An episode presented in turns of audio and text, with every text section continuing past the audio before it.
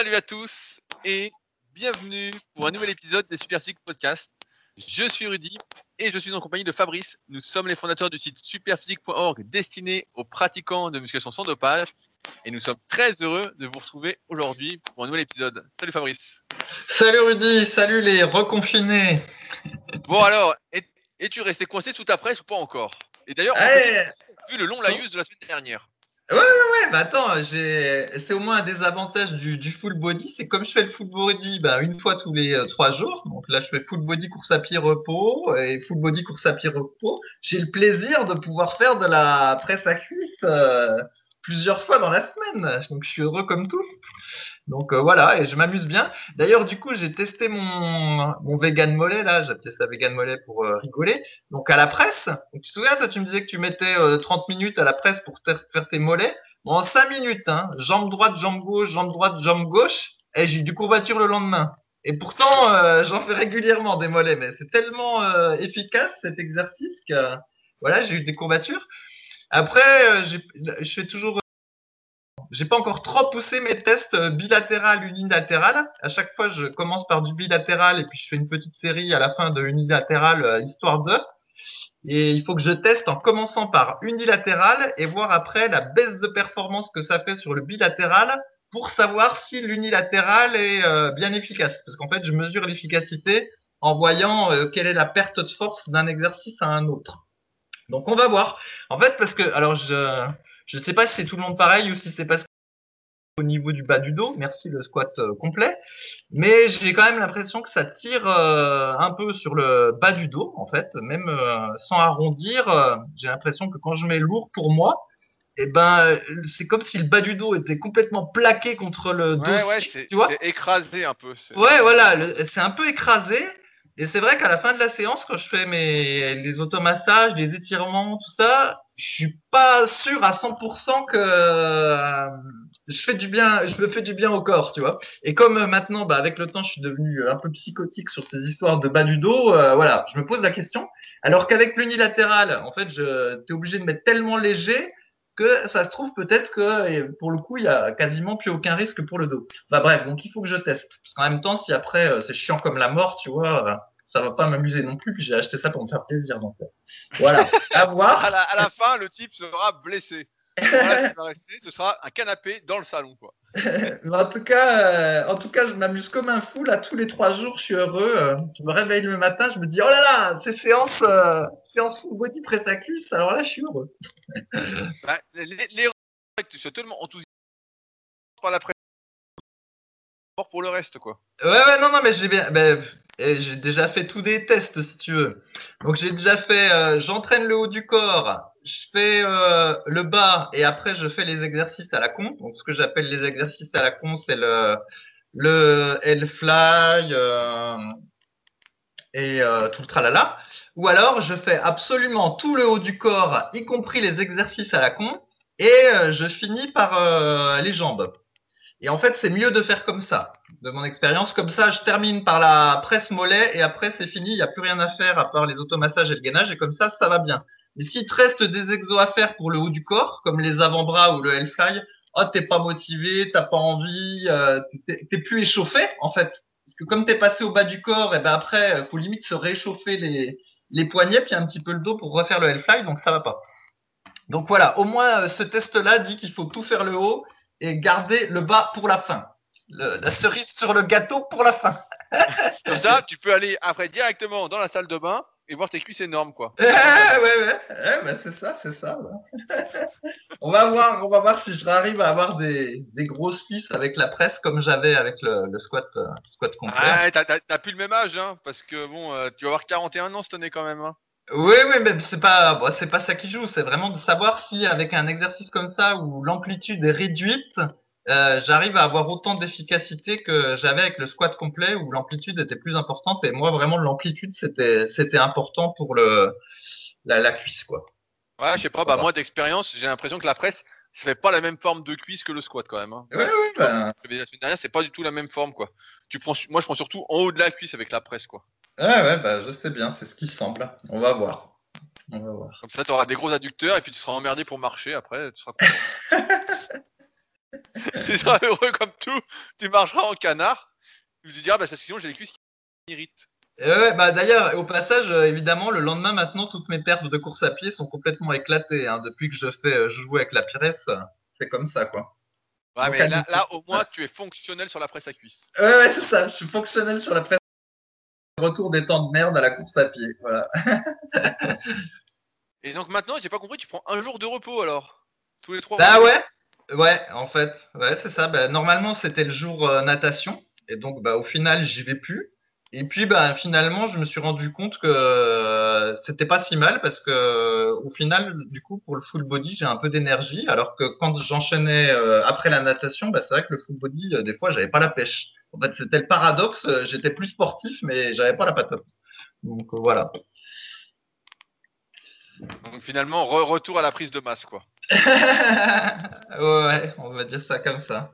On verra. Si jamais avec le reconfinement, euh, je me fais trop chier, bah, je passerai même à, du half body. Voilà. C'est dans le temps. Bien quand euh, des fois on était euh, étudiant ou lycéen puis qu'on avait beaucoup de temps libre, temps libre, on avait envie de faire de la muscu tous les jours, un petit peu pour s'occuper. Il y en a, c'est comme ça. Hein. Pendant les grandes vacances, ils disent ah bah tiens, puis si je faisais de la muscu tous les jours? Et puis, euh, bah, finalement, tu te rends compte que tous les jours, tu as du mal à récupérer, mais en même temps, voilà, tu as envie de profiter, d'avoir beaucoup de temps pour en faire beaucoup. Donc, qui sait? Ça redeviendra peut-être ça avec le confinement. Ah, ça, sent le ça sent le split à la Ronnie Coleman, quoi. 6 7, le mec va s'arrêter, il va s'acheter une poulie haute et basse, il va s'acheter une barre de traction, il va tout acheter le gars. Ouais, ouais, bah tu verras quand euh, on va être en plein hiver là que tu pourras pas, tu pourras pas aller faire ton kayak et qu'on en sera à 8 ou 12 semaines de confinement. Si ça se trouve, toi tu seras pas revenu à faire 5 euh, entraînements par semaine. on verra. Bon, je crois maintenant que tu voulais nous entretenir sur l'autobiographie de Dorian Yates que tu viens de finir euh, et qui a priori était un type très peu motivé. Est-ce que Ouais, non, c'est pas qu'il était peu motivé, c'est qu'on avait l'impression qu'il n'était pas aussi passionné euh, et qu'il avait autant de plaisir à s'entraîner. Donc je vais pas tout refaire la biographie, d'autant qu'on a déjà parlé plein de fois. Il y a juste euh, quelques anecdotes intéressantes. La première, c'est qu'en fait, dès qu'il a commencé la muscu, il avait envie d'être euh, Mister Olympia. Donc en fait, dès le début, il a tout planifié avec le dans le but de devenir professionnel culturiste et euh, Mister Olympia. Et d'ailleurs, j'ai mis ses performances sur le forum. En fait, il faisait déjà du développé couché à 140 kilos au bout d'un an et demi de muscu. Et puis bah après, il commence à prendre des, des dopants et ensuite, bah voilà, il devient de, de plus en plus fort. Et euh, voilà, ce qui est impressionnant, c'est de voir qu'absolument tout était planifié, toute sa vie était planifiée pour la muscu. Et même avant le Mister Olympia, il prenait un appartement, en fait, euh, dans la ville où il habitait, à Birmingham, pour être loin de sa famille et pouvoir mieux se concentrer euh, sur sa préparation, tu vois, pas euh, avoir des envies de bouffe ou des trucs comme ça. Et donc c'est pour te dire que ça allait euh, assez loin dans le dans le focus. Et donc il raconte que du coup, après qu'il a arrêté le Mister Olympia puis qu'il se soit un peu détourné bah, du monde de la muscu, et eh ben il a fait une méga dépression en fait. Parce qu'il n'arrivait pas à trouver une activité où il pouvait se focaliser autant en fait. Il était tellement habitué à ça, à focaliser son cerveau sur un objectif, et euh, bah, du coup que voilà, il a fait une dépression. Ça c'est le, le, deuxième truc. Et puis, euh, et ben, du coup voilà, j'ai oublié le troisième. Ah bah voilà, bah, bravo, bravo. Et bah, maintenant, il, fait du yoga et il vend de la drogue, c'est ça? Bah, il a eu une petite période où euh, effectivement il fumait du hashish. Enfin, il a essayé de trouver des, une espèce de spiritualité. Et, euh, il est allé dans les milieux underground. Mais bon. Et du coup, bah là, euh, en fait, je savais pas. Je pensais qu'il était entre guillemets un peu has-been et puis il y avait que notre génération qui le connaissait. Et donc, il dit que finalement, euh, grâce au réseau, Instagram et tout ça, il y a plein de la nouvelle génération qui, euh, en fait, le contactent, veulent être coachés par lui, sont admiratifs de lui, etc. Donc, en fait, il n'a pas du tout été euh, oublié et il a même des nouveaux fans euh, qui étaient même pas nés quand lui il était Mister Olympia. Voilà pour l'histoire. Bah, c'est vrai qu'il avait une certaine aura quand on le voyait euh, à l'époque, il dégageait quelque chose de plus que les autres. Quoi. Il avait une sorte de charisme, il y avait toute une légende qui était construite autour de lui. Tous les champions étaient américains et puis lui il était tout seul en Angleterre, dans sa petite salle, isolé, etc. Il s'entraînait différemment des autres gars aussi. Et donc ça a fait une sorte de légende en fait un peu bah, euh, comme Ronnie Coleman maintenant, mais qui était américain. ça faisait vraiment, même, j'ai même l'impression qu'elle était plus forte la légende de Dorian Yates. Chaque on se disait, bah, comment il va arriver? Et chaque année, il arrivait, jusqu'à temps qu'il commence à se déchirer un peu de partout, il arrivait de plus en plus gros et de plus en plus sec, quoi. Ouais, ouais, mais après, hmm, lui, lui il dit que c'était un peu une stratégie aussi de toujours se cacher, et comme ça, les autres avaient peur et ils savaient pas euh, sur quoi ils, ils, allaient tomber. Et pour l'anecdote, donc il dit qu'à un moment donné, donc il va aux États-Unis euh, au tout début de sa carrière, je sais plus dans les années 90, et en fait, l'image qu'il avait de Venice Beach et du Gold's Gym, c'était celle qui était véhiculée par le Muscle en Fitness, par les magazines de Wader. Et en fait, exactement comme quand Arnold était allé en son temps à Venice Beach et au Gold Gym, et eh ben il est tout déçu. Il se rend compte qu'en fait les magazines Vader, ils, mettent, ils véhiculaient une image qui correspondait pas du tout euh, à la réalité. Et qu'en fait, euh, Vader, c'était surtout un très bon vendeur. Quoi. non, mais c'est euh, vrai, parce que nous, on avait été au Gold à Los Angeles avec Yann en 2011, quand on avait été voir, on avait été voir Olympia avant à Las Vegas. Et après, on avait été au Gold pour voir et tout. Et c'est vrai qu'on avait été assez déçus parce que euh, la salle, euh, tout le monde en faisait tout un pataquès, ah, c'est génial, c'est l'ambiance, etc. Et en fait, euh, c'était pas si grand comme salle. C'était pas, surtout que quelques années après, j'avais été au Canada à Montréal et il y avait le Pro Gym à Montréal et là, il était énorme. Le truc là, c'était vraiment une salle qui faisait rêver. Putain, tout le monde s'entraînait, vraiment, c'était une grosse, grosse salle monstrueuse. Et à côté, le Gold Gym faisait vraiment pas le figure, quoi. C'était pas du tout. Et j'avais été l'année d'avant euh, d'aller au Gold à Philadelphie euh, avec euh, Raph Lapouri qui est malheureusement décédé depuis. Et on avait été à Philadelphie et là, il y avait des super salles. Franchement, elles sentaient beaucoup plus la fonte que le Gold Gym. Où finalement, le Gold Gym, c'était pas. Ouais, il y a des bons endroits pour faire des photos. Il y a un bel éclairage. Mais à part ça, c'était pas. c'était pas la folie à laquelle je m'attendais, quoi. J'étais déçu. Après, on avait été manger. je sais plus comment ça s'appelait, le steakhouse, là j'ai oublié le nom à l'époque, je me souviens, on avait été bouffé là-bas parce que c'était le repère où les mecs mangeaient après l'entraînement. Et pareil, tu vois, ils te faisaient du riz avec euh, des blancs d'œufs, euh, un truc, c'était pas. Ah bon. C'était loin de l'image qu'on se faisait avec les magazines. On se disait, ah, c'est l'endroit où il faut être pour être champion. Et en fait, nous, on serait pas devenu champion en, restant là-bas. Hein. D'ailleurs, on n'est pas devenu champion, mais c'est sûr qu'on serait pas devenu champion. Quoi. Voilà, mais en tout cas, il y avait une, une, image qui était véhiculée qui correspondait pas à la réalité. Et puis, bah, à un moment donné, il parle un peu des, des trucs underground, mais qui étaient déjà abordés dans le livre de Nicolas Chemla sur Mister America, où il dit que bah voilà, il y avait des culturistes euh, que des fois qui étaient payés pour aller à des sessions où euh, bah t'as un monsieur qui te met de l'huile sur le corps, quoi. Voilà, des trucs comme ça. Donc lui il dit qu'il a jamais fait, mais euh, qu'il y en avait qui passaient par là pour euh, avoir de l'argent, quoi, parce que c'était pas. C'est bien payé. Bah non, c'était pas très bien payé en fait, euh, sauf quand tu étais vraiment au top, top, top. Mais sinon, euh, culturiste pro, avec le, ce qu'il fallait payer comme produit et tout le tralala, bah t'étais pas riche, quoi. Donc du coup, il fallait, fallait, faire des sessions bonus pour, pour avoir un peu d'argent. des, des, sessions huilage. Euh, il dit quelle huile C'est l'huile d'olive, l'huile de colza Il dit pas. Il rentre pas dans le détail d'ailleurs. Faut espérer que c'était que ça. Pour eux. Ah bien sûr que non, bien sûr que non, c'était pas ça. Parce que tu as bien vu, des années après, il y avait les sites, euh, je sais pas si ça existe encore, de webcam où les pros justement n'avaient pas de pognon, ils se foutaient à poil euh, contre plusieurs centaines de dollars. Plus tu étais connu, plus tu gagnais d'argent. Hein. Et j'en ai connu qui faisaient ça, donc ça m'étonnerait pas que justement, ça, ça allait plus loin. enfin, voilà, j'ai fini les, deux bios. ok. Euh, alors, je voulais faire rapidement une petite présentation pour ceux qui nous découvrent aujourd'hui. Euh, je voulais rappeler, donc on est, voilà, on est les fondateurs du site superphysique.org, qui est destiné aux pratiquants de musculation sans dopage, qu'on a ouvert en 2009. Et à partir de celui-ci, on a développé pas mal de projets en tant que passionné de musculation, euh, notamment notre marque de compléments alimentaires qu'on a faite avec Loïc, qui s'occupe de vous envoyer tous vos beaux colis, euh, qui gère euh, pratiquement toute la boutique euh, tout seul. Nous, on est derrière, mais bon, c'est surtout lui qui fait la majeure partie du travail. Et on propose des compléments vraiment destinés à améliorer la santé. En cette période, je ne saurais que vous recommander de faire très attention à votre santé et de ne pas privilégier les compléments de muscu qu'on voit habituellement, qui sont surtout des grosses conneries. Mais voilà, de prendre des multivitamines, du zinc, du magnésium, des oméga 3, vraiment ne pas hésiter à faire du stock euh, et à en prendre vraiment quotidiennement. C'est hyper important. Vous pouvez les retrouver sur superphysique.org euh, slash nutrition, mais directement sur le site, vous allez les trouver facilement. Euh, on a également une application. Alors, ça fait quelques semaines que je parle d'une mise à jour qui va arriver. Elle va arriver, mais là, avec le confinement, et eh ben, Pierre travaille pour rajouter encore plus de programmes d'entraînement en home gym, donc à la maison, pour ceux qui sont équipés. Si d'ailleurs c'est pas votre cas, vous n'êtes pas encore équipé, on vous invite vraiment à vous équiper. Vous pouvez retrouver nos recommandations directement en tapant Home Gym sur euh, Google. Vous tomberez rapidement sur mon site. Hein. J'ai fait un énorme article là-dessus avec mes recommandations matérielles.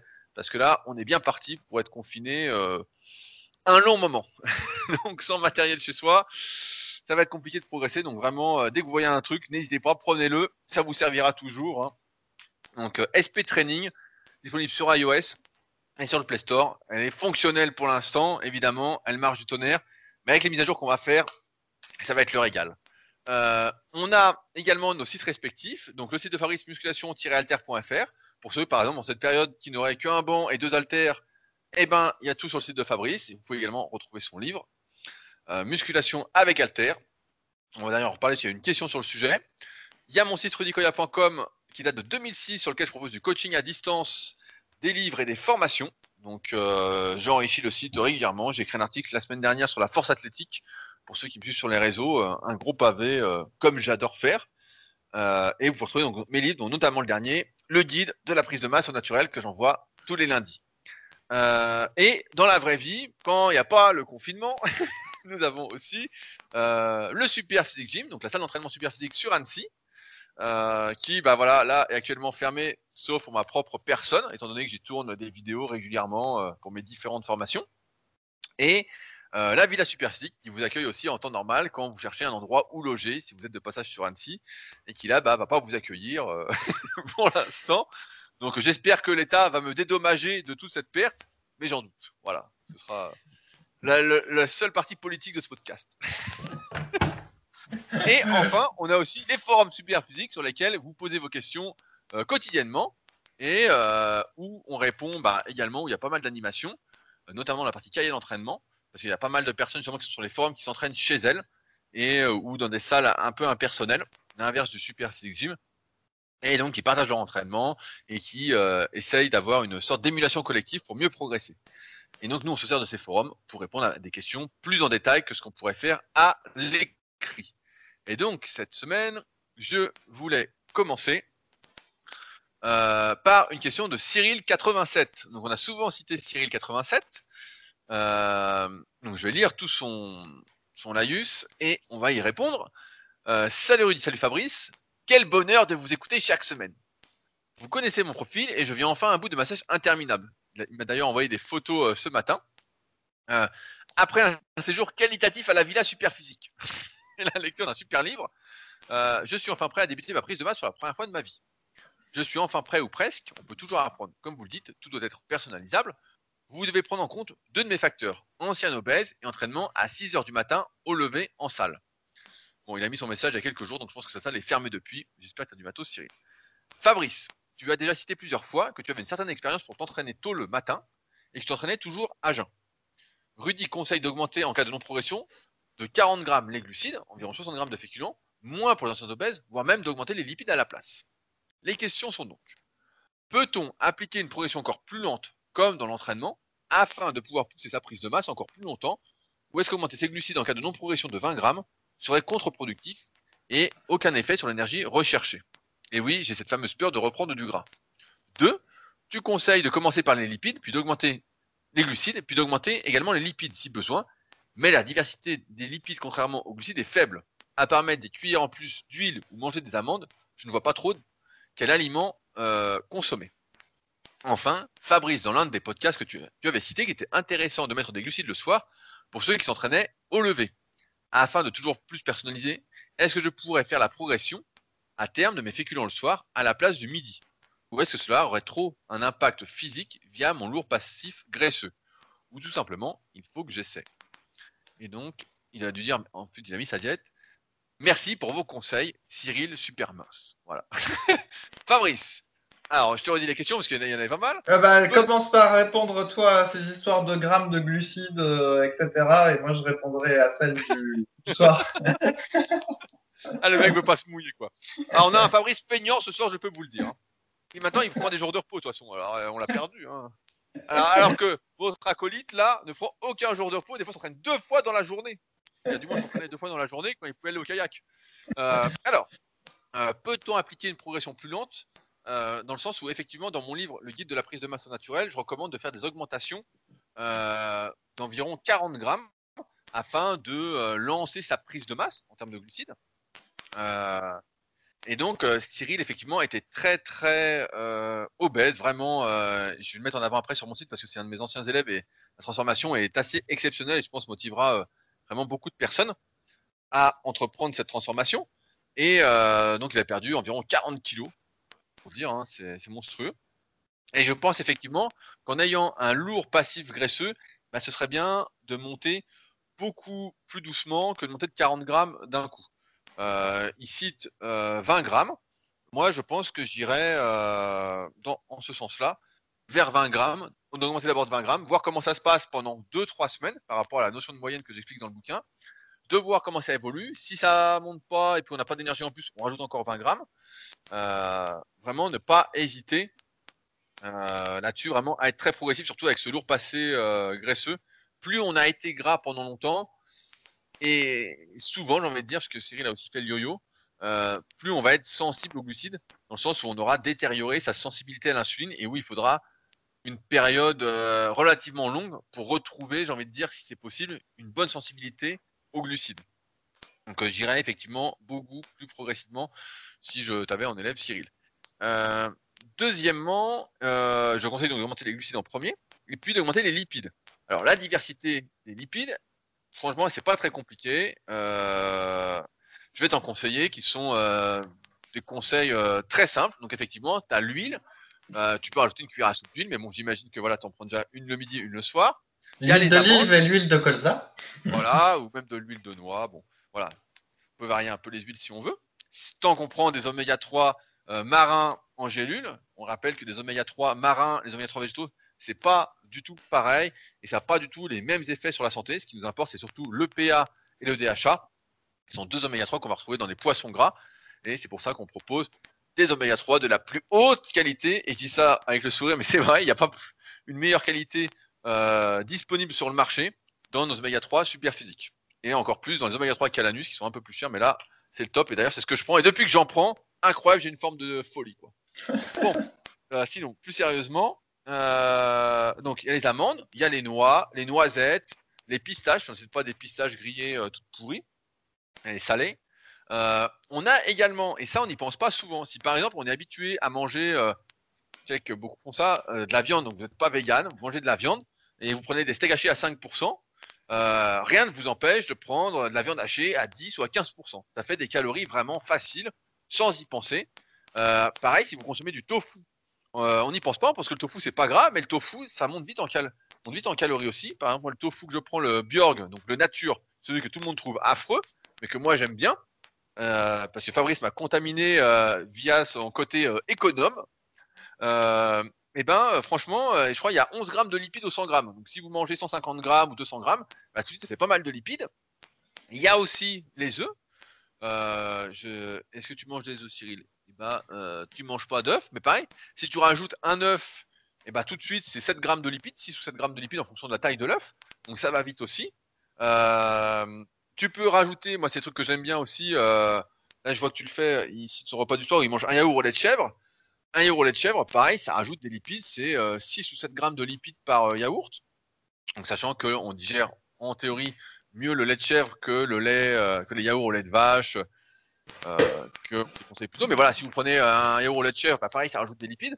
Donc en fait, y a pareil, on peut manger du poisson gras, on peut rajouter euh, un coup, on mangeait du macro euh, facilement, des sardines. Donc il y a pas mal de choses en fait qui sont assez faciles pour augmenter les lipides. Ce qu'il faut effectivement, c'est pas augmenter sa dose de lipides en rajoutant plein de fromage dans son alimentation.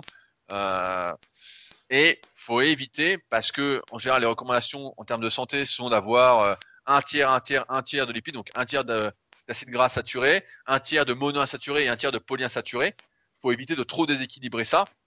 Mais là, Cyril risque pas grand-chose, puisque de toute façon, il fait aux alentours euh, de 60 kg en fin de sèche. Il m'a pas dit son poids ce matin, mais euh, aux alentours de 60 kg. De toute façon, il n'aura pas besoin d'augmenter énormément les lipides. Mais ça peut être une astuce pour tous ceux justement qui ont été obèses auparavant, qui ont une sensibilité un peu détériorée aux glucides, d'augmenter les lipides. Et euh, normalement, ça passe plutôt bien euh, d'expérience. Fabrice, Oui. tu veux rajouter un truc sur les sources de lipides? Oui, euh, oui, je m'inscris en faux contre ces horribles steaks hachés à 15% de matière Ouais. grasse et euh, à la je, place, me, je me doutais que tu allais dire ça en tant que consommateur de lentilles corail. c'est ça. Et euh, à la place, un truc, une source de lipides qualitative euh, facile. En fait, c'est de la purée d'amande ou de la purée de cacahuètes. Je parle pas du beurre de cacahuète, hein, où ils rajoutent tout des huiles et tout des saletés. Et à la, dans les magasins bio, tu peux acheter de la purée de cacahuètes. C'est la, la purée la moins chère. Et c'est assez bon. Voilà, tu mets ça sur du pain ou euh, tu mets ça dans ton houmous ou dans n'importe quoi. Et, Ah, bah, ça le mec, le mec se fait des tartines, quoi. eh ben ouais Tu sais, des fois, quand je vois sur le forum, il y en a qui disent que le matin, ils mangent des tartines de beurre euh, avec de la confiture, euh, ça me fait toujours mal au cœur. Et donc, euh, voilà, tu peux mettre sur ton pain euh, un petit peu de, de purée de cacahuètes. Ça, c'est des, des bons lipides. Voilà. Et sinon, alors, pour l'histoire du soir, en fait, ce qui se passe, c'est que quand tu t'entraînes le... enfin, dans le temps, on conseillait pour la musculation euh, de faire plein de repas par jour et de plutôt faire euh, le gros du l'apport calorique plutôt euh, le matin, le midi ou éventuellement à 4 heures, mais que le repas du soir soit assez léger. Voilà, on a toujours recommandé comme ça parce qu'on disait que ça évitait de prendre du de faire du gras, on employait ce terme-là, de faire du gras pendant la nuit. C'est toujours la recommandation qu'on a fait et même la sagesse populaire dit faut manger comme un roi le matin, comme un prince le midi et euh, comme un paysan le soir pour dire que normalement le soir faut pas manger beaucoup. Elle a toujours respecté ça. Après il y a eu cette histoire de jeûne intermittent qu'elle en poupe qui donne une excuse pour sauter le déjeuner. Comme ça tu sautes le petit déjeuner euh, et puis tu, comme la plupart des gens puis tu dis que tu fais le jeûne intermittent. Et ben en contrepartie évidemment comme tu crèves la faim, bah, tu bouffes beaucoup le midi et puis bah, le soir tu as faim aussi, donc tu bouffes beaucoup le soir. Donc tu fais exactement le contraire de ce qu'on a toujours recommandé euh, par le passé, mais apparemment il y en a qui sont contents comme ça. Admettons. Alors, moi je reste sur l'ancienne théorie qui est de faire euh, des repas relativement fréquents, donc euh, au moins, moi je dis quatre, voilà, trois repas solides et une collation, éventuellement trois repas solides et euh, deux collations. Et effectivement, normalement, on recommande plutôt le soir d'être plutôt léger euh, en calories. Et dans toutes les diètes qu'il y a sur le site Superphysique, ben, en général, la partie glucide est un peu plus basse le midi qu'elle euh, est un peu plus basse le soir qu'elle ne l'est euh, le midi. Sauf que quand tu t'entraînes le matin à jeun, à 6 heures du matin, sans avoir euh, rien mangé du tout, mais en ayant pris un peu de BCA, parce que je conseille de prendre des BCA quand on s'entraîne à jeun, et ben effectivement, il arrive à un moment donné où dans la séance, si ta séance elle est longue ou euh, avec des temps de repos courts et du coup un petit peu cardio, et ben où t'as euh, tout d'un coup t'es un peu t'es un peu en hypoglycémie. Alors euh, ce qui se passe c'est que ça te fait un frisson dans le dans le dos, tu vois un petit peu des étoiles et il est possible qu'en fait, je pense qu'on on change de système énergétique. C'est qu'avant, on était dans le système énergétique à base de glucides, et puis j'ai l'impression qu'on passe plutôt euh, dans le système à, base de lipides pas sûr à 100% de mon hypothèse, mais je pense que c'est ça parce que c'est un peu le même phénomène qu'on a quand on court deux heures ou euh, à un certain moment, hop, on a ce frisson, puis on, sent qu'on a un peu moins de patate et qu'il y a un changement de la dominance, on va dire, du système énergétique privilégié. Et toujours est-il que quand il se passe ça, quand on s'entraîne le matin, bah, c'est pas bon parce qu'après on a moins d'énergie parce que nous on est fait pour fonctionner euh, avec essentiellement des glucides quand on fait de la muscu. Donc à partir de là, si tu atteins régulièrement, si tu as régulièrement ce stade-là, tu as deux stratégies. Soit il faut qu'au cours de ta séance d'entraînement, tu prennes des glucides, ou soit eh ben, il faut que la veille, en fait, ton repas soit euh, un peu plus chargé en glucides que tu ne le faisais auparavant. Et pour avoir fait des tas de tests, effectivement, si le soir je mange un truc euh, hyper light, genre je sais pas moi, une soupe de légumes, pour dire euh, voilà, je suis en sèche, le soir je prends soupe de légumes, et que le lendemain je m'entraîne, eh ben, c'est vrai que la séance du lendemain, euh, j'ai tendance à avoir ce phénomène d'hypoglycémie. Alors que si bah, j'ai mangé euh, du pain et de l'houmous euh, la veille, eh ben ça, ça a moins de chances de se faire. Avec, avec la purée de cacahuètes. voilà. Et donc, du coup, bah, c'est à toi de voir si quelle est la stratégie que tu veux choisir. Euh, manger plus de glucides le soir, euh, prendre des glucides pendant ta séance d'entraînement, voire un peu avant. Bon, tout ça, c'est c'est à toi de, de voir comment comment tu sens quoi. Et d'ailleurs, effectivement, euh, là que mes séances de full body sont très longues, depuis que j'ai rajouté la presse à cuisse avec laquelle je me fais plaisir, eh ben je m'autorise à prendre un petit peu de glucides euh, au bout de deux heures de séance pour euh, être bien en forme pour la presse à cuisse. Quelque chose que je faisais pas avant. Voilà, donc j'ai fait ce petit changement. Ah, le mec est motivé pour les cuisses. Hein. Franchement, c'est Ah, le seul truc ouais, qui le motive, quoi. C'est le seul truc qui le force à manger, quoi. Le mec, on a rien à foutre des bras, quoi, ou des pecs, ou des cuisses, quoi. hein. Pour les cuisses, Mais non, mais c'est c'est pas ça, c'est qu'en fait la musculation est injuste avec moi et les, pecs et les bras, je m'acharne en fait, mais euh, je suis pas récompensé. Alors au moins les cuisses, je m'acharne et euh, j'ai une récompense, tu vois. Donc euh, c'est ça aussi. Oh là là, le gars. Non, mais c'est vrai que c'est- c'est ma- c'est marrant. Tiens, on a eu un débat justement, un débat, une discussion comme ça sur euh, la tribu super physique, sur le jeûne intermittent, parce qu'il y a GG justement qui fait le jeûne in- intermittent. Et euh, bah, je lui disais, je disais, pourquoi tu fais pas le jeûne intermittent? À l'inverse, au lieu de, ne pas manger le matin, bah, tu manges le matin et tu manges le midi, et puis tu fais un petit repas collation dans l'après-midi, et puis tu arrêtes de manger vers 17h jusqu'à euh, genre, euh, je sais pas, euh, 7 ou 8h le matin quand tu te lèves, quoi. Oui, oui, mais tout à fait. Mais ça, ça c'était ce qu'on recommandait avant dans les régimes un petit peu intensifs. On disait à partir de 17 heures, plus de glucides, plus de lipides. On s'autorise que les protéines. C'était ça qu'on faisait avant. Oui, c'est vrai, mais je me souviens que ma, ma tante euh, faisait des régimes comme ça. Elle disait, oui, bah, pas de glucides après 17h, nanana, et elle faisait ça. Bah oui, ça a toujours été comme ça. Non, on pourrait faire ce jeûne intermittent dans ce sens-là, et ça paraîtrait beaucoup plus logique. Euh, franchement, euh, tu manges de 7h à 17h pendant 10h, et après, tu as 14 heures de jeûne. Donc, euh, ce qui est déjà pas mal. Après, je pense pas que ce soit l'idéal, voilà, pour la prise de muscle, comme euh, on l'explique euh, régulièrement. Mais euh, pour perdre du poids de manière rapide, si on n'est pas trop à cheval sur la perte de force et la perte de muscle, ça peut être une bonne idée.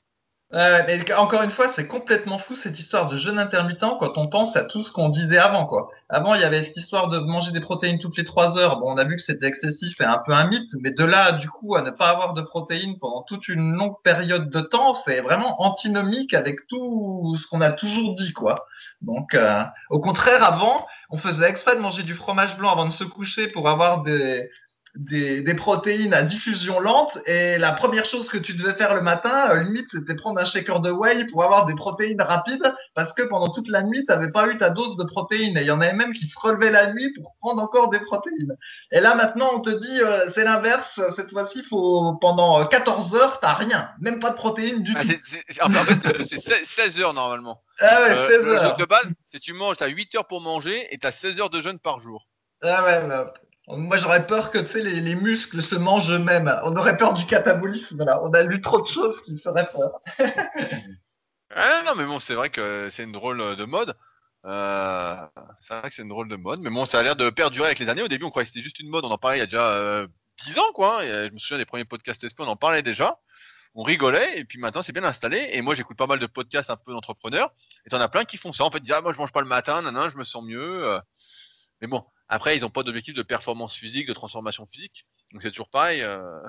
Oui, oui, puis après, c'est sûr que à un moment donné, il y avait la mode de la diète cétogène, mais bon, c'est tellement chiant euh, de passer son temps à, à manger du fromage et, euh, et, et du poisson et tous des aliments gras, alors que là, voilà, tu sautes le déjeuner. euh, ah ben non, euh, je suis pas quelqu'un qui prend pas le temps de déjeuner, je fais le jeûne intermittent, tu vois, c'est tout de suite beaucoup plus classe.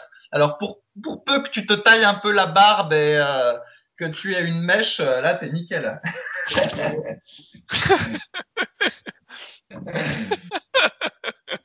Ah, putain, il me fait rire. Alors, Non, mais Mais franchement, est-ce que, hé, Rudy, est-ce qu'on imagine Conan le barbare faire du jeûne intermittent hein? Ouais, ça, pas. Ça, c'est un truc de métrosexuel, le jeûne intermittent.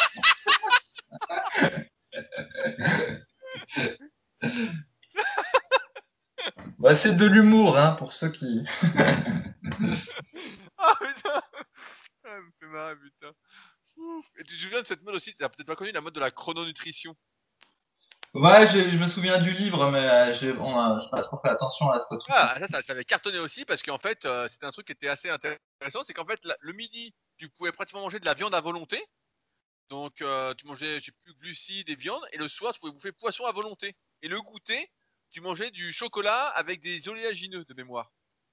Et le Mm. matin, tu mangeais, je sais plus, euh, presque autant de fromage, j'exagère un peu, mais euh, genre 100 grammes de fromage, euh, avec de la charcuterie et tout le matin. Il fallait respecter ça, et puis les gars étaient super contents, parce qu'à chaque repas, c'était la fête, quoi. Ah oui, Ah, l'idée, c'est tu te dis, oh Ouais, putain, j'ai faim, 500 grammes de viande le soir. Oh bah allez, 500 grammes de poisson, euh, génial quoi. Ah, je vois bien. L'idée, c'était de dissocier complètement. euh, un coup, c'est glucides, un coup, c'est lipides, un coup, c'est protéines. Je vois, je vois. Exactement. Et ça avait, ça avait cartonné à l'époque, le bouquin avait vraiment marché. Et donc, suite au succès, je l'avais acheté, j'avais lu le bouquin et je me souviens, j'avais dit, mais putain, il n'y a, rien dedans. C'est vraiment, on fout de notre gueule, quoi. Et euh, les gens suivaient ça et étaient contents, quoi. Mais euh, on voit encore une fois que quand tu crois à un truc, bah, c'est plus facile euh, de le suivre. Mais là, c'est vrai que on n'imagine pas, comme tu l'as dit, Conan le barbare faire le jeûne intermittent ou une diète cétogène, quoi. Il pourrait manger que de la viande, mais sinon. D'ailleurs, est-ce qu'on imagine Conan le barbare en étant vegan hein? Certainement pas. Certainement pas, c'est un truc de métrosexuel, ça aussi. Ça, ça j'avoue, euh, il faudrait faire une version de Conan le Barbare vegan. ah, c'est toi, Fabrice Proudhon. Conan vegan. Cela dit, pour revenir à la diète, un des trucs sur Dorian Yates, vraiment où euh, il était très très rigoureux, c'était sur la diète et il faisait pas de jeûne intermittent, etc. Hein. Il comptait absolument toutes ses calories et tout était euh, régulier comme une horloge. Il raconte que des fois, il y avait son, son gamin qui mangeait une glace ou je sais pas quoi devant lui, alors qu'il était en sèche, et en gros, euh, il lui disait dégagez quoi. Il disait euh, c'est bon, casse-toi, tu vas me donner envie de manger. Donc, euh, il rigolait pas sur la diète, Dorian. Ah mais c'est vrai qu'aujourd'hui, la, rigueur sur la diète, c'est devenu une source de moquerie, quoi. Le mec est rigoureux sur sa diète. Ah, bah, c'est pas normal, euh, Nutrinazi, ça va pas. Nutrinazi. ouais, tu te dis putain, mais tu dis c'est fou ça, parce qu'en fait, euh, bah, c'est quelque chose qu'on devrait admirer, en fait. On devrait dire putain, le gars, il a la volonté, euh, il est motivé pour atteindre ses objectifs. Ça élève, ça tire vers le haut, en fait. Tu vois mhm. Et pourtant, c'est un peu raillé et euh, c'est difficile. pour moi, c'est difficile à, comprendre, en fait, cette mhm. tendance. Alors, question suivante, et ben, en plein cœur de l'actualité, c'est une question de Eltrax, qui date de quelques jours, et malheureusement, ça lui a donné raison. Bonjour à tous. Anticipant la potentielle fermeture des salles de sport en Belgique, je me pose quelques petites questions. J'ai récemment démarré une sèche, et j'aimerais savoir s'il est préférable de la stopper, et donc de rester en maintien, si les salles venaient à fermer. Pensez-vous qu'il serait possible de continuer cette sèche en m'entraînant au poids de corps plus élastique? En réalité, j'ai peur de continuer de sécher et de perdre du muscle à cause du manque de matériel de muscu. Mais d'un autre côté, je n'ai pas envie de perdre du temps. J'avais prévu de repartir sur une prise de masse propre vers décembre-janvier. Donc j'avais comme objectif d'avoir terminé ma sèche d'ici là. Merci à vous. Alors je rajoute qu'il fait 1m78, qu'il a commencé sa sèche à 85 kg et qu'il souhaite descendre à 76 kg et qu'il a un niveau euh, entre le niveau silver et gold du club super physique. Donc il a déjà un bon niveau. Ah ouais, il a déjà un beau niveau. Ouais, bah franchement, je sais pas, mais on est là, on est confiné. La vie est pas super cool, même si là on fait des blagues pour le podcast parce que vous écoutez pour les blagues, donc euh, voilà, on se concentre pas sur l'actualité de Morose euh, volontairement. le one man show en vidéo avec Fabrice Poudon. voilà, on fait un peu le show. Hein.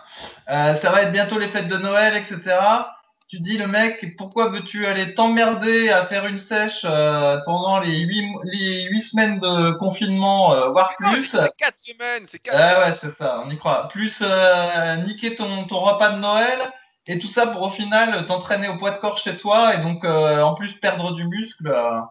franchement, c'est pas très motivant. Moi, moi, je laisserais la sèche de, de côté en fait, puis je mangerais, voilà, ni prise de masse ni chaise, quoi. Je mangerais euh, correctement, on va dire.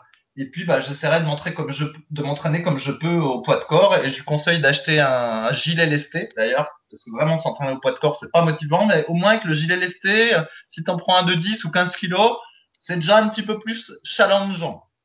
Et puis, euh, et puis voilà. Et puis d'attendre après bah, la fin du confinement pour se remettre à la muscu. Parce que sinon, effectivement, j'aurais peur de perdre du muscle en faisant une sèche plus euh, que des exos euh, au poids de corps. Voilà. En plus d'avoir une vie de merde parce que tu n'auras même pas de bonne fête de Noël. et, en plus, tu as les effets secondaires de la sèche qui sont que euh, ça te met de mauvaise humeur, tu t'énerves pour rien si vraiment tu pousses la sèche loin, t'as pas d'énergie, tu es fatigué. Puis là, en plus, tu es confiné un peu chez, confiné chez toi, quoi. Tu peux pas vraiment sortir. Donc là, je pense que ouais, c'est pour aller dans ton sens. je pense que c'est pas du tout la meilleure période pour sécher. En plus, il y a le froid de l'hiver. Alors, euh, vraiment, il n'y a rien pour là.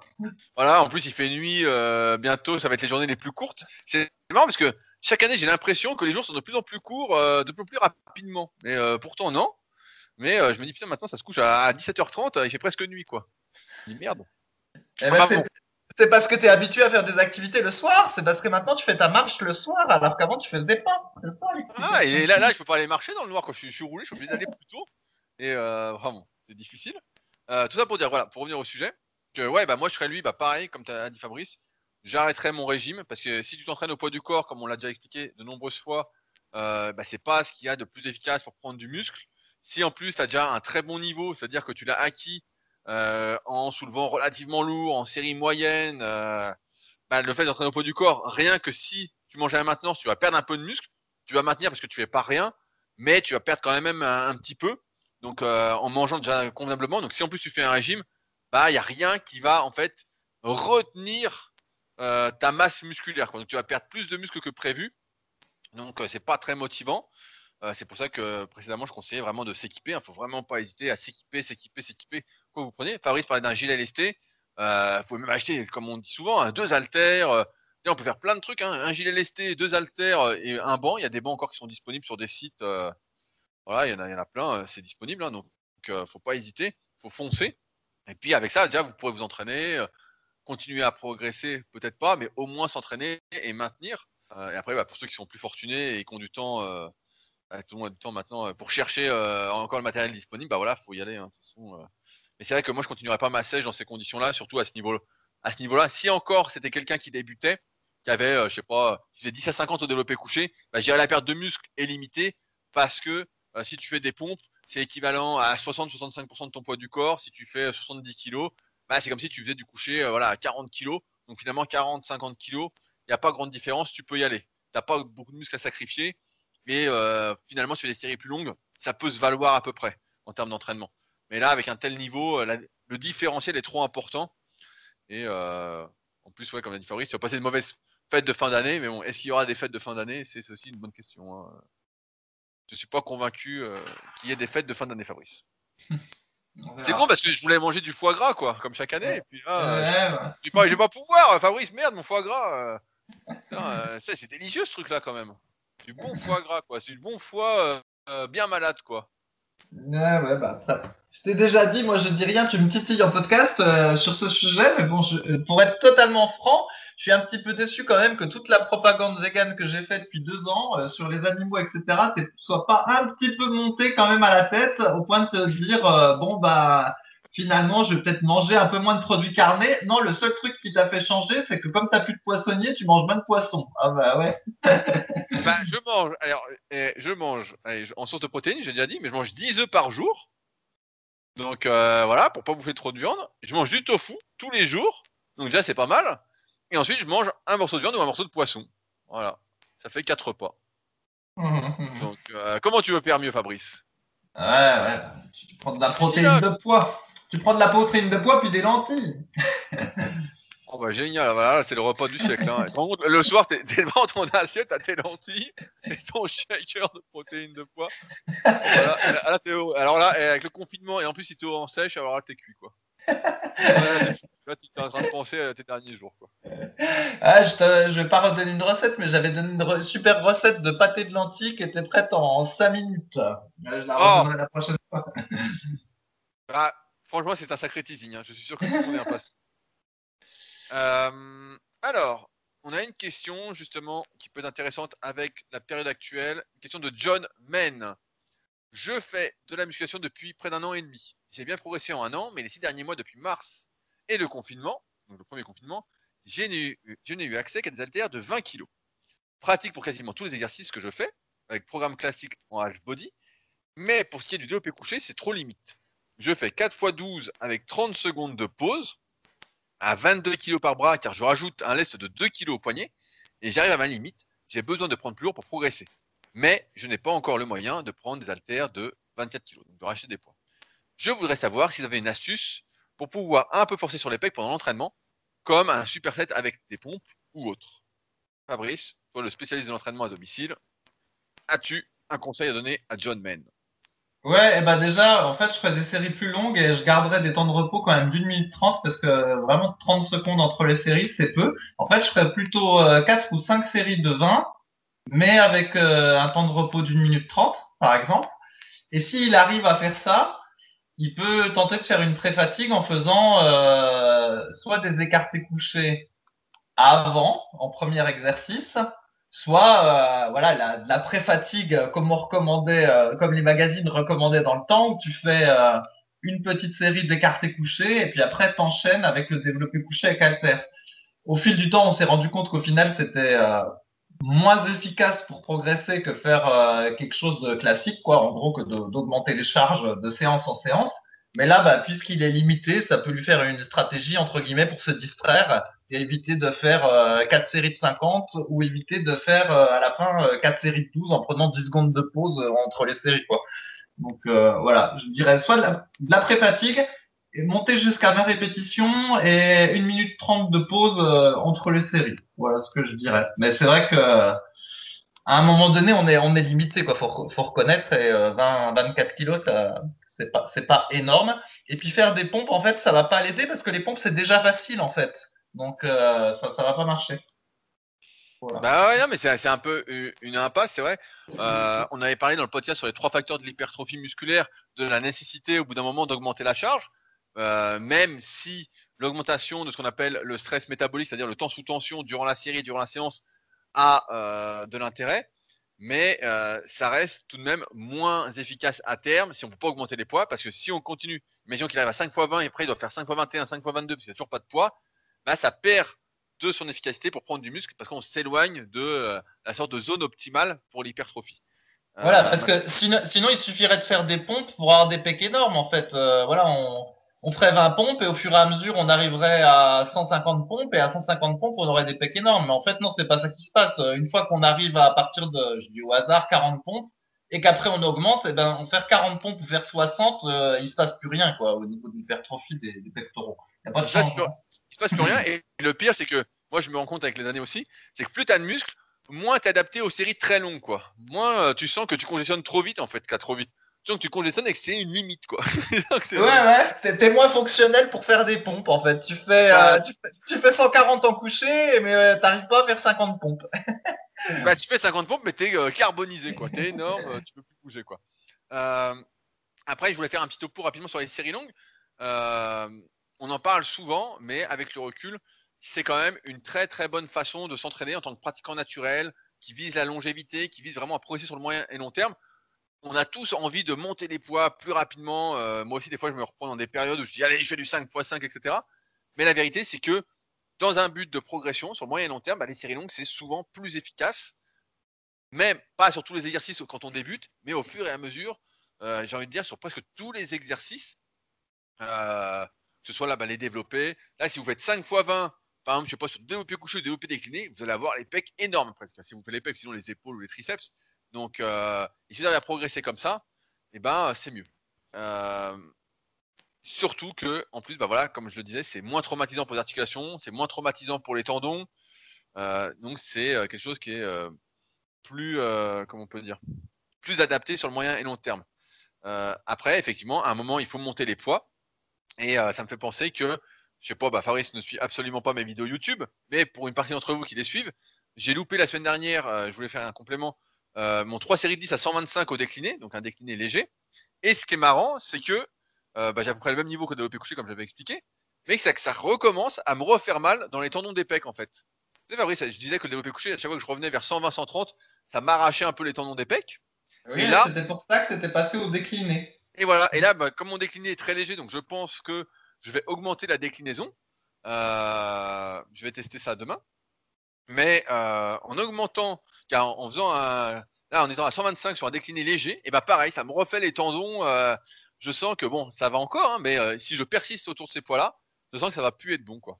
Je sens que c'est là qu'on voit que j'en avais parlé, bah, j'avais fait une grosse vidéo là-dessus avec plein d'exemples de membres de la team Superphysique et Superpower sur les limites en quelque sorte. Et il arrive un moment où en fait les limites s'imposent d'elles-mêmes parce qu'on n'est pas suffisamment solide en fait pour continuer malgré un renforcement qu'on pourrait dire euh, musculaire euh, présent.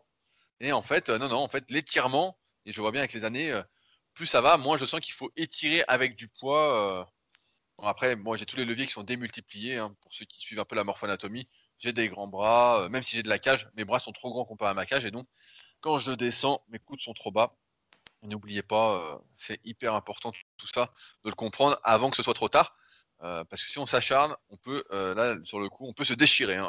on peut se déchirer un pec facilement. Et donc, je ne vais évidemment pas m'acharner parce que euh, je suis pas. Ouais. Et, tu vois, Rudy, après on retombe un peu sur le débat euh, rigolo entre guillemets qu'on avait eu. On disait que finalement, celui qui se dope bien, et eh ben au final, il a moins de risques pour sa santé. J'exagère un peu parce que il peut, voilà, il va faire du 10 à 10 à 100 lentement et il va avoir des pecs énormes, tandis que toi, au naturel, si tu veux vraiment des pecs énormes, et eh ben une fois que tu es à 10 à 125, pour en avoir encore plus, faut passer euh, à 10 à 140, sauf que bah, tes articulations, euh, elles morflent. Alors que bah, le, le, dopé qui fait des séries lentes euh, à 100, et ben au final, ses articulations, elles morflent moins. Après, bah, il a d'autres effets secondaires, mais tu te souviens, on avait eu ce débat-là, et c'est vrai que on voit, on voit qu'au naturel, à un moment donné, bah, comme on avait dit pour les cuisses, là, quand tu fais de la presse, je sais plus combien, 400, et ben, sauf que ça te défonce les genoux. Et donc, euh, à un moment donné, tu es coincé en fait au naturel parce que tu peux plus augmenter le charge plus parce qu'en fait, c'est tes articulations qui tiennent plus. Alors que les dopés, bah, ils arrivent à pumper léger en faisant du lent, etc. Puis à être musclé. Eh ouais. Après, justement, bah, j'ai filmé là pour euh, mon vlog de dimanche. Pour ceux qui suivent sur YouTube, ça sortira comme d'habitude à 10h30. Et justement, bah, je remets les élastiques à la presse pour justement euh, changer un peu la courbe de résistance et que ce soit moins euh, dur en bas pour se traumatiser un peu moins les genoux. Donc, on va, pour l'instant, je touche du bois, j'ai pratiquement zéro douleur aux genoux. Donc, j'ai celle habituelle, mais pratiquement rien. Donc, pour l'instant, ça tient. On va voir jusqu'où je monte comme ça, mais c'est vrai que on arrive à un moment, et c'est ça aussi, c'est pour ça que je disais souvent, et je dis toujours, il y en a qui ont une sorte de chance, c'est que euh, bah, les types comme toi, Fabrice, par exemple, aux cuisses, aux cuisses, au squat, t'as jamais été très fort. Tu faisais 10 fois, tu faisais 5 fois 10 à 100, donc en full squat, vraiment, tu descendais bien. Mais voilà, tu faisais 5 fois 10 à 100 et t'avais des cuisses assez grosses. Et en tension continue aussi. Hein. Ouais, ouais, mais bon. Et moi, quand je faisais 5 fois 10 à 100, bah, c'était la rigolade, quoi. Franchement, j'avais rien, quoi. J'avais absolument rien. Et euh, c'est ce que, et pareil, je me souviens de Cyril de la team Super Physique. Euh, pareil, qui était pas très nerveux. Et dans le sens où, quand t'es pas très nerveux, j'ai l'impression que t'as pas besoin de mettre des poids énormes. De toute façon, tu peux pas. Pour avoir le même volume musculaire, même si on peut pas comparer vraiment deux individus, que euh, moi, par exemple, qui est vraiment du jus et où je suis obligé de vraiment de mettre beaucoup plus pour avoir le même volume musculaire, quoi. Et donc, en un sens, bah, quand tu es nerveux, bah, c'est plus dangereux de s'entraîner, alors que quand t'es pas nerveux et donc que tu es moins fort sous les barres, bah, tu as moins de chances de te blesser et finalement, à terme, mais tu as, moins, moins de potentiel aussi souvent. Oui, tu as souvent moins de potentiel, mais bon, finalement, euh, finalement le potentiel après, euh, c'est l'investissement aussi. Personne ne va à 100% de son potentiel. Donc, euh, à un moment, tu t'arrêtes de t'investir à fond. donc, parce que tu as fait le tour ou tu en as marre, quoi. Donc, c'est tout ça pour dire que voilà, mieux vaut être un mou qu'un nerveux. faut être un mou qu'un nerveux. c'est vraiment la conclusion à laquelle on arrive, Rudy. Exactement ma conclusion. Me vaut être mou comme Fabrice que dur comme moi. c'est ma conclusion. Alors, euh, il y avait une question aussi qui m'intéressait. C'est une question de. Oh putain, je sais pas lire son truc. Ah, on va l'appeler Adoxa. Voilà, on va l'appeler Adoxa. Hello tout le monde, je m'entraîne depuis 2020 et je trouve que je suis à la traîne niveau biceps comparé à ma progression sur les autres mouvements, que ce soit polyarticulaire ou isolation, les charges montent partout. J'ai commencé par du curl alterné avec halter et je suis monté jusqu'à des séries de 12 à 14-15 kg. Puis j'ai stagné, voire régressé. Je suis alors passé sur de la prise marteau, pensant que j'avais une faiblesse sur le bras radial. Je trouve mes avant-bras un peu fins. Puis, comme toujours, pas de résultat, je me suis analysé pendant le mouvement et je me suis rendu compte que je devais tricher pas mal, car je sens souvent que ça tire dans le dos en fin de série, malgré le fait que j'essaye de gainer le dos et de ne pas bouger les bras. Dernièrement, je me suis procuré une barre Z, et j'essaie de faire mes séries le dos contre le mur pour éviter toute triche. Mais rien à faire, le problème c'est que je finis fort essoufflé systématiquement, et trop congestionné, pour passer à 3 x 12 x 26 kg. Ma dernière série s'effondre avant les 10 répétitions. J'ai l'impression que c'est un problème d'endurance musculaire, je ne sais pas trop si vous avez des conseils, je suis désespéré. Je rajoute, que ses temps de récupération sont d'une minute trente entre chaque série, que euh, sa stratégie, c'est de passer de 8 à 12 répétitions, donc 8, 9, 10, 11, 12, avant de charger, qu'il a essayé de monter par tranche de 500 grammes, euh, plutôt que d'un kilo, euh, et qu'il a essayé aussi de faire un rep range, donc une fourchette de répétition un peu plus longue, entre 10 et 15 répétitions, mais que rien n'y fait.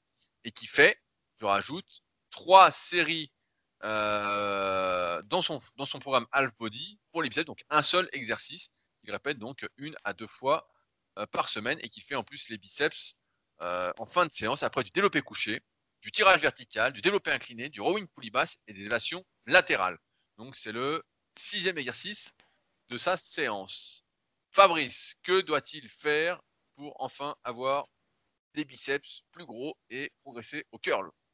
Ouais, bah, en fait, il y a pas mal de trucs dans ce qu'il dit et je, vois assez euh, ce qu'il ressent. Alors déjà, il y a plusieurs choses. Sur le fait de faire du euh, curl barre Z, barre droite euh, adossé au mur, pour qu'il y ait absolument aucun élan et que le mouvement soit strict, à un moment donné, nous aussi, on croyait que ça allait être la panacée. Parce que comme ça, on s'était dit que du coup, bah, tout toute la charge qu'on allait soulever, on allait la soulever avec les biceps. Et au final, eh ben, chaque gain qu'on ferait, ça, irait direct dans le biceps et en plus, on se niquerait pas le dos. Et en fait, bah, on s'est aperçu que c'était pas du tout ça. En fait, que ce mouvement-là était assez nul parce qu'au final, on était obligé d'utiliser des charges euh, plutôt légères parce qu'on était bloqué par euh, le levier défavorable quand le bras est parallèle au sol. Au final, on doit utiliser une charge ridicule parce que le petit passage à 90 degrés que normalement on fait avec un petit peu d'élan ou avec une légère oscillation euh, d'avant en arrière, eh ben on peut pas coincer dans contre le mur et donc du coup, contrairement à ce qu'on pensait, ça fait pas travailler plus le muscle, ça le fait surtout travailler moins parce qu'au final, euh, on utilise une charge plus petite. En plus, ce que je soupçonne, c'est que ça se trouve, il a les avant-bras très longs, enfin assez longs. Et ce que j'ai remarqué, parce que moi aussi j'ai des avant-bras assez longs, c'est que quand mon mouvement est vraiment trop strict au niveau des biceps, et ben au final c'est un peu l'avant-bras qui fait tout, et c'est comme si le biceps il avait du mal à travailler en fait. Et c'est aussi pour ça qu'il a l'impression, peut-être, euh, des fois d'être essoufflé et de pas être bien quand il fait une série de 12 là à la barre Z ou je ne sais quoi en étant trop strict c'est parce qu'au final c'est un travail euh, un peu de force des avant-bras et il n'y a plus la fluidité qu'il aurait s'il avait euh, de l'élan un style un peu plus dynamique et un petit peu plus fluide donc ça c'est le premier truc le deuxième truc c'est que j'ai remarqué que quand on faisait les biceps après le dos, bah, c'est beaucoup plus difficile de progresser au biceps. On pourrait se dire, bon, bah, chaque fois qu'on fait le dos en premier, on va pré-fatiguer légèrement les biceps. Et puis comme on fait toujours, entre guillemets, la même pré-fatigue de séance en séance, on fait toujours le dos euh, à chaque fois, eh ben on va quand même réussir à progresser au niveau des, biceps parce que la pré-fatigue est constante, le repère est constant, donc il n'y a pas de raison que ça progresse pas. Mais d'expérience, eh ben c'est plus facile de progresser sur les biceps quand on fait une séance pec épaule biceps et qu'on les entraîne frais ou quand on fait une séance biceps triceps et qu'ils sont entraînés frais. Mais quand on les fait après le dos, eh ben, je trouve que c'est plus difficile de, de progresser. Ça, c'est un truc que j'ai constaté. Tu, tu, je sais pas si toi, tu as un avis là-dessus. Oui, oui bien, sûr. Moi, j'ai remarqué pareil qu'après le dos, euh, c'était vraiment, à moins d'être vraiment très doué pour les biceps, c'était vraiment pas la meilleure euh, façon pour prendre des biceps de le faire après le dos. T'as plus de jus, t'as plus rien. En fait, quand t'es fatigué, t'es fatigué, quoi. Hein. Euh, ça, ça marche pas, quoi. Ouais. Et donc, du coup, pour en revenir à son, nous, ce qu'on a constaté, c'est que en général, la meilleure façon de progresser euh, au biceps, c'était de faire des séries entre 12 et 20 répétitions sur euh, le curl pupitre et le curl incliné en fonction de ses affinités. Et en général, ça, ça marche bien. Ceci étant posé euh, sur le forum, j'ai dit aussi que je trouvais qu'on avait oublié un peu l'entraînement pyramidal. C'est vrai qu'on le met assez peu en avant, Rudy et moi, mais qui peut avoir certains avantages. Alors pour le curl pupitre ou le curl incliné, je pense pas que ce serait soit très pertinent, mais peut-être s'il veut s'amuser à faire du curl à la barre Z, mais pas contre le mur, hein, euh, à la manière old school, ça peut faire sens, et je vais expliquer donc pourquoi. Donc ce que j'appelle euh, une pyramidale, c'est pas le truc pyramidal comme c'est recommandé dans les cours de STAPS où il faut faire 12 euh, reps à 70 10 reps à 75%, euh, 8 à 85 et après tu es censé en refaire à nouveau 10 à 75% de ton maxi et en fait à nouveau 12 à 70% euh, de ton maxi. Ça, ce truc-là, ça marche pas parce que déjà tu n'arrives déjà pas à faire la deuxième série et puis la descente de la pyramide, tu n'y arrives pas non plus. Donc moi je parle pas de ça, je parle de la montée pyramidale comme on faisait au temps d'Arnold Schwarzenegger. Donc c'est-à-dire on prend un poids euh, un petit peu difficile, mais pas trop difficile. Et par exemple, on va faire 15 reps. Donc, mettons, je prends l'exemple de la, du curl Z, je veux dire un peu au pif. Maintenant, il fait 15 reps à 30. Ensuite, il augmente un petit peu et il va faire 12 euh, reps, par exemple, à 32. Là encore, il a une petite marge. Et puis après, ben, il augmente encore et puis il va faire, euh, mettons, 10 reps à 34. Et ensuite, de séance en séance, il va chercher un petit peu à progresser sur euh, chacun des poids. Par exemple, la, la plage de répétition au niveau de la première série, ça peut être, euh, je sais pas moi, entre 15 et 20 répétitions. La plage de répétition sur la deuxième série, ça peut être, euh, je sais pas entre 10 et 15. Et puis la troisième série, il va faire entre 8 et 12 reps. Et puis, bah, il s'arrange pour essayer de faire progresser tout ça euh, à chaque, à chaque séance. Et la différence par rapport à faire une progression en utilisant toujours le même poids, mettons à la place de faire euh, je sais pas moi 3 fois 12 à 30 et puis d'essayer de monter de monter à 3 fois 20 à 30, c'est que là le fait d'utiliser des poids différents au cours de la séance, et eh ben au niveau du système nerveux, j'ai remarqué que c'était pas tout à fait la même chose. Je m'explique, c'est que quand euh, on a un système nerveux pourri et qu'on manipule pendant des semaines et des semaines toujours la même charge, donc je reprends mon exemple, mettons qu'au début tu étais à 3 fois 12 euh, à 30 que péniblement avec un cycle, tu arrives à 3 fois 20 euh, à 30, tu te dis que tu as fait une progression euh, de fou et que tu as bien progressé. Et puis finalement, quand tu vas mettre 32 kilos, eh ben, tu t'aperçois que tu passes de 20 à euh, plus que 12 répétitions. En fait, tu as une chute énorme du nombre de répétitions alors que tu n'avais pas augmenté tant que ça que le poids. Et en fait, c'est comme si tu avais entraîné ton système nerveux à travailler à 30 kilos et pas à travailler un peu au-dessus. Et au final, dès que tu augmentes la charge, tout s'écroule et tu dis, bah merde, mon cycle finalement, il a un peu servi à rien parce que j'ai trop perdu entre 30 et 32. Euh, si vous suivez toujours. Alors que quand on fait la montée pyramidale que je dis, en manipulant trois poids différents au cours de la même séance, eh ben c'est comme si on habituait un petit peu le système nerveux à prendre des charges, euh, à prendre une charge suffisamment lourde, et du coup, ben, la progression peut être plus facile mais comme c'est voilà, comme c'est une stratégie un peu marginale euh, sur lequel euh, on a moins d'expérience, on en parle moins. Et mais je pense que ça peut parfois être euh, évoqué dans des cas comme ça. Voilà, je sais pas si tu as un commentaire à faire là-dessus. Oui, oui, mais moi j'aime bien cette façon de faire aussi. Après, il arrive normalement un moment, je, l'ai remarqué des centaines, voire des milliers de fois avec mes élèves, hein, effectivement, ce que tu dis, tu fais 3 fois 20 à 30, tu mets 32, et là c'est comme un mur, et il te faut, c'est ce que je leur dis en général je dis, il faut 2-3 semaines avant de se faire au poids, que le système nerveux euh, adapte et se réadapte entre guillemets, progresse, c'est pas le terme non plus, mais voilà, vous avez compris l'idée, pour ensuite que euh, ça devienne léger quoi. C'est normalement 2 kg sur 30 kg, c'est rien, qu'on devrait pas le sentir euh, particulièrement, surtout si on a fait 3 fois 20 et qu'on passe à 3 fois 12. Mais ce que tu dis, c'est très juste. Hein, je le dis euh, presque chaque semaine à mes élèves euh, à qui j'augmente les poids et qui me parlent de cette sensation. Je leur dis c'est normal. Voilà. Ouais, mais tu vois, tu vois, avec une montée pyramidale, j'ai l'impression que ça le fait moins parce qu'au final, euh, mettons que le type, voilà, il, fait ce que j'ai dit. Donc première série entre 15 et 20, c'est pas c'est peut-être adapté parce que 20 reps au cœur le barrezette c'est peut-être trop. Mais mettons, voilà, s'il fait 15 et 20 sur la première, et, 10 et 15 sur la deuxième et 8 et 12 sur la troisième, quand il atteint les 20 reps à 30 et puis que finalement, à la fois d'après, ben, il augmente le poids, puis il passe à 32, et ben, du coup, les 32, il est habitué à les manipuler parce qu'il les avait manipulés en deuxième série euh, habituellement, tu vois. Donc, c'est un, petit peu plus simple. Et, euh... J'en viens au, problème de ça, c'est qu'à un moment, tu vas tellement forcer à la première série, parce que euh, tu vas atteindre ton objectif, je sais pas, tu dois faire 19 reps, tu vas forcer, c'est qu'après ta deuxième série, même si tu montes le, tu montes le poids, tu fais moins de reps, elle est morte. Tenir. Ouais, tout à fait. Ouais.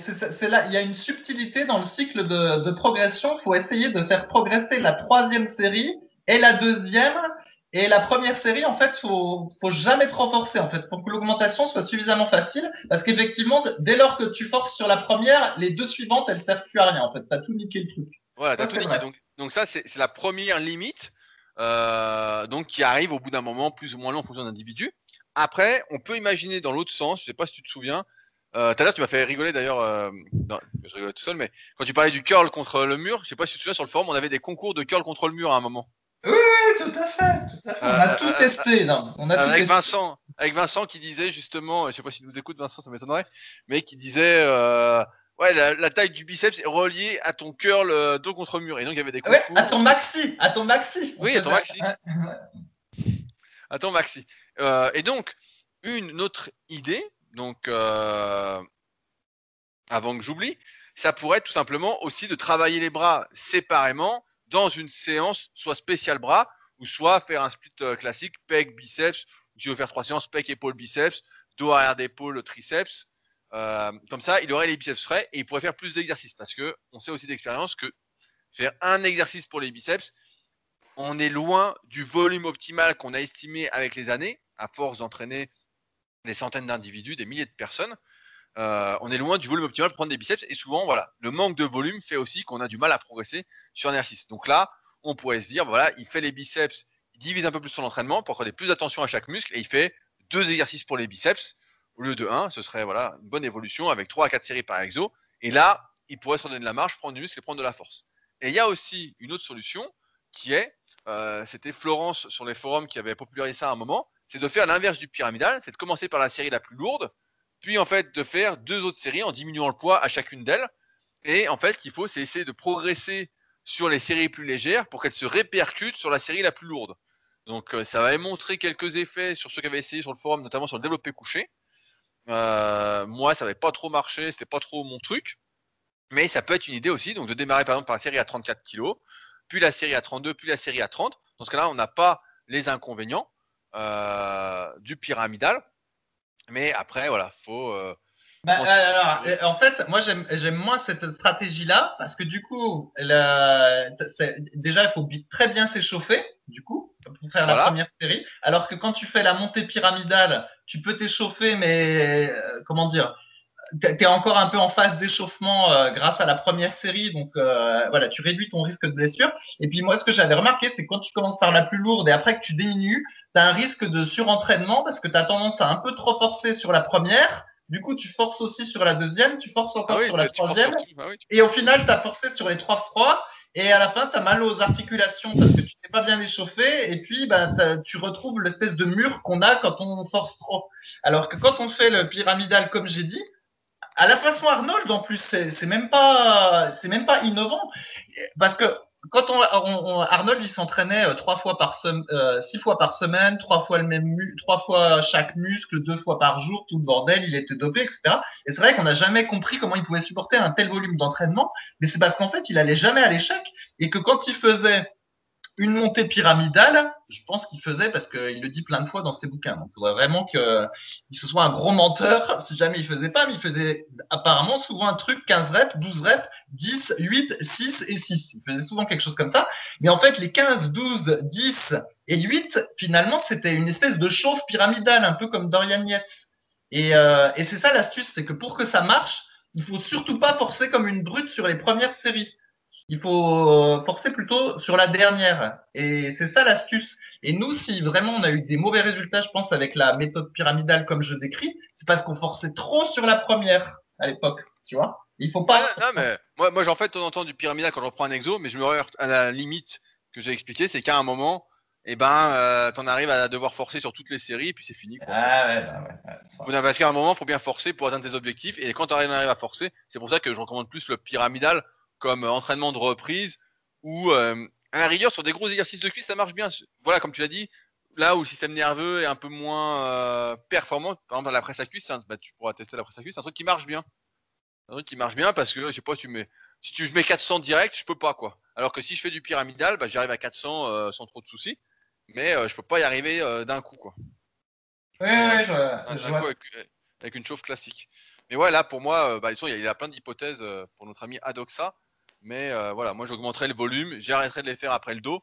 Et après, voilà, il y a plein, il peut faire, euh, on a dit, euh, soit il peut tester le pyramidal, mais rien que déjà de faire deux exos avec une comment, une fourchette de répétition plus importante, et puis pareil, là il prend un temps de récupération qui est assez court quand on force.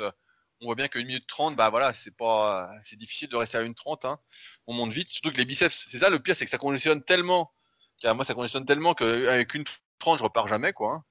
Donc, donc ouais, ça peut. Euh, il y a plein de solutions pour Adoxa. Euh, et pour vous, peut-être qui stagnez sur les biceps, euh, qui êtes dans le même cas. on va. Ah, et attends, j'avais encore une remarque sur le pyramidal, comme ça tu pourras mettre en titre, ça sera le podcast pyramidal. allez, avec Fabrice, le métrosexuel. et il y a, y a, un autre truc aussi qui faisait que la manière dont on faisait le pyramidal, c'était pas la bonne, c'est que souvent on fait le pyramidal parce qu'on a aussi envie de faire lourd et il y en a qui font du pyramidal et qui après qui tentent un maxi ou un doublé ou un triplé euh, à chaque fois. Hein Souvent on fait ça. Donc en, gros le truc c'est voilà on fait une série à 15, on fait une série à 12, on fait une série à 10. Comme ça on a le pop, on est content. Après on en fait une à 5 et après on fait encore 3, puis après on fait encore une. Enfin bref. Et en fait du coup là, ça fait une montée pyramidale où il y a euh, euh, trop de variations dans la charge. Et en fait, euh, j'ai l'impression que ça, ça va pas. Et d'ailleurs, Poliquin, il l'avait dit dans ses bouquins. Maintenant que ça me revient, il faut que quand tu augmentes les charges au niveau de ton pyramidal, faut pas que les augmentations soient trop grandes, en fait. Donc, si tu veux faire de la force entre guillemets, bah, faut que ta ta pyramide, elle va peut-être être, je sais pas moi, entre 8 et 3 reps. Et puis, bah, si tu es plus en mode prise de masse, eh ben, il faut que ta dernière série, elle soit euh, peut-être à, à 8 reps. Et puis la première autour de 15 ou éventuellement 20 si c'est un exercice d'isolation. Mais en gros, faut pas qu'il y ait trop d'écart au niveau des poids parce que là, le, au niveau du système nerveux, c'est le bordel. Et du coup, c'est moins, c'est moins efficace en fait. Faut cerner le, la le type de montée pyramidale que tu veux faire, si c'est pour l'hypertrophie ou pour la, pour la, la force. Mais tout mélanger, en fait, ça marche pas, ça nique surtout le système nerveux et c'est pas optimum. Et je pense que c'est aussi pour ça qu'on a vu moins de résultats et que petit à petit, euh, on a surtout recommandé d'utiliser des cycles de progression en charge fixe et puis qu'on a délaissé un peu la montée pyramide. Et si j'en parle un petit peu plus, c'est parce qu'avec le temps, c'est que je me suis rendu compte bah, que quand on devenait âgé, eh ben c'était pas mal en fait euh, cette montée pyramidale parce que les, les premières séries complétaient un peu l'échauffement et puis, bah, comme ça, sur la dernière, on est déjà un peu très fatigué, puis ça permet d'utiliser des poids euh, peut-être un peu plus légers que si on n'avait pas fait la montée pyramidale. Enfin bref, il y a peut-être une stratégie de longévité avec ça qu'on n'a pas forcément en utilisant des, des, poids fixes. Mais bon, je vous dirai dans cinq ans ce qu'il en est après mon test de longévité. ah, il est motivé sur le pyramidal, ce Fabrice. Hein. Ah, il est motivé. Hein. Ah, tu verras, c'est comme à chaque fois quand on redécouvre une technique, on est toujours surmotivé. On dit, ah, c'est la technique, putain, c'est celle-là qu'il fallait, putain, je pas fait avant, je suis con. On l'a fait quelques semaines, et après on se dit, merde, c'est pas bon. C'est comme quand on fait un exo, on se dit, putain, mais cet exo-là, il était génial, pourquoi je l'ai pas fait depuis tout ce temps? Puis on le fait, et puis d'un coup, on dit, ah, merde, ça va plus, bah voilà pourquoi je l'avais arrêté en fait. ça, c'est vrai. D'ailleurs, je, je, je, vous passe mes péripéties sur les exercices de triceps que j'ai encore changé 250 fois pour arriver aux mêmes conclusions à chaque fois. je vais revenir à mes kickbacks. La boucle va être bouclée. Vous pourrez revenir au podcast numéro 1 où je faisais des kickbacks. Et puis voilà, il y aura eu 200 podcasts pour finalement revenir au kickback, qui est le seul exo qui ne pas le coude, mais qui donne aucun résultat. Et après, quand j'en aurai marre de pas avoir de résultat, je vais me dire, bon allez, je reprends les extensions euh, déclinées ou couchées. Cette fois, c'est la bonne. ouais, bon, eh, avec tous ces conneries sur les biceps, je vous dis la vérité vous faites 4 x 20 au cœur le pupitre à un bras ou 4 x 20 au cœur l'incliné, vous aurez des bras. Tout le reste, c'est la connerie. Voilà, c'est réglé. c'est réglé, il n'y avait pas besoin de dire tout ça. Ah, faites ça, euh, vous aurez les bras énormes après. Mais après, il n'y a plus de podcast si on si n'explique pas tous les trucs. En fait, on est obligé d'expliquer ce qui marche pas pour qu'il y ait un podcast qui soit long. Parce que si tu dis que ce qui marche, eh ben, en fait, il y a deux podcasts et après, c'est fini les épisodes. Allez, on va s'arrêter là donc pour aujourd'hui. On espère que vous avez passé un agréable moment en notre compagnie, que vous avez appris des choses qui vont vous servir. Euh, comme d'habitude, n'hésitez pas à en parler autour de vous, à le partager, que ce soit sur les réseaux sociaux, en story, à mettre des commentaires sur les applications de podcast. Euh, ça nous aide énormément, vraiment, euh, n'hésitez pas. Ça va faire plus de deux ans qu'on fait ces podcasts. Hein. Je ne sais pas à combien d'épisodes on en est, mais ça commence à faire un sacré paquet. Donc, merci à ceux qui nous suivent encore. Si jamais vous souhaitez aller plus loin avec nos conseils, comme d'habitude, superphysique.org, rudicoya.com, où vous retrouverez plein d'articles et donc mes services de coaching en plus, et musculation avec Alter, qui est en cette période, donc musculation-alter.fr, qui en cette période devrait bien vous aider si vous n'avez pas un home gym de folie. Euh, et si vous avez des questions, bah, n'hésitez pas à utiliser les forums super physiques. Euh, on sera un plaisir d'y répondre dans ces podcasts comme chaque semaine. Et donc nous, bah, on se retrouve la semaine prochaine pour un nouvel épisode. Salut